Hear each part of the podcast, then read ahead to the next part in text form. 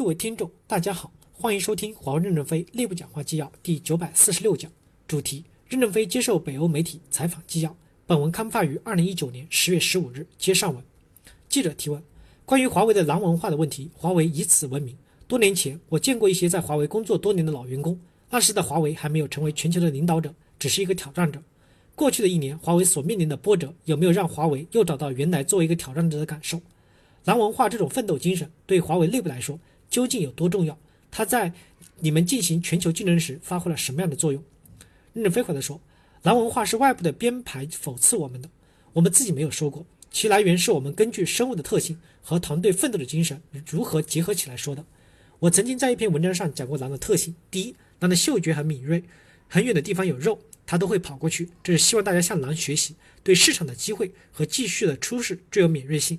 第二。”不会是一只狼去抢肉，而是一群狼去抢肉，这就是要强调团队精神，不要总是一个人的孤军奋斗。第三，狼的奋斗精神是不屈不挠的，抢不到肉还要抢，甚至有时奋不顾身。我们希望团队作风要向他学习。我们还有部分人不是狼，要向贝学习。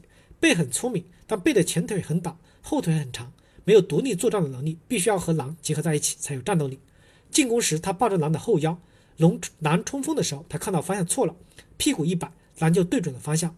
狼和狈结合起来是一个优质的团队协作。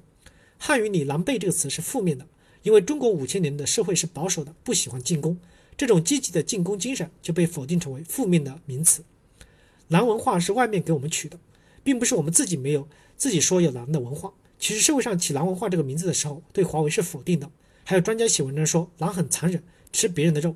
我们讲的不是他那个概念。他都没有看过全文。华为那时还处于低潮的阶段，社会对我们的微词很多，大家归纳出这个名词来就流传开了。记者提问：您有没有感觉到，在过去的半年到一年的时间内，由于经历波折，包括贸易和技术上的争端，华为的奋斗精神反而进一步加强了呢？任正非回答说：是加强了，我们已经从堕落的开始，逐渐走向坚强了。记者提问：展望未来，华为的收入主要来自于哪些地区？是来自于非洲、亚洲这些地区吗？任正非回答说。我认为中国和欧洲还是最主要的收入地区。记者提问：我来自瑞典，您对瑞典的整个 ICT 的生态，包括 IT 和电信知识怎么看？任正非回答说：瑞典是非常了不起的国家。二十多年前，我曾给广东电信局崔勋局长讲将来能追上爱立信，他嘲笑我不可能。他给我讲瑞典的全民教育、科技创新都非常的了不起，包括很多的新兴技术都是从瑞典发展起来的。华为大学第一期工程在明年初竣工，就是模仿你们的海湾区的房子设计的，多姿多彩。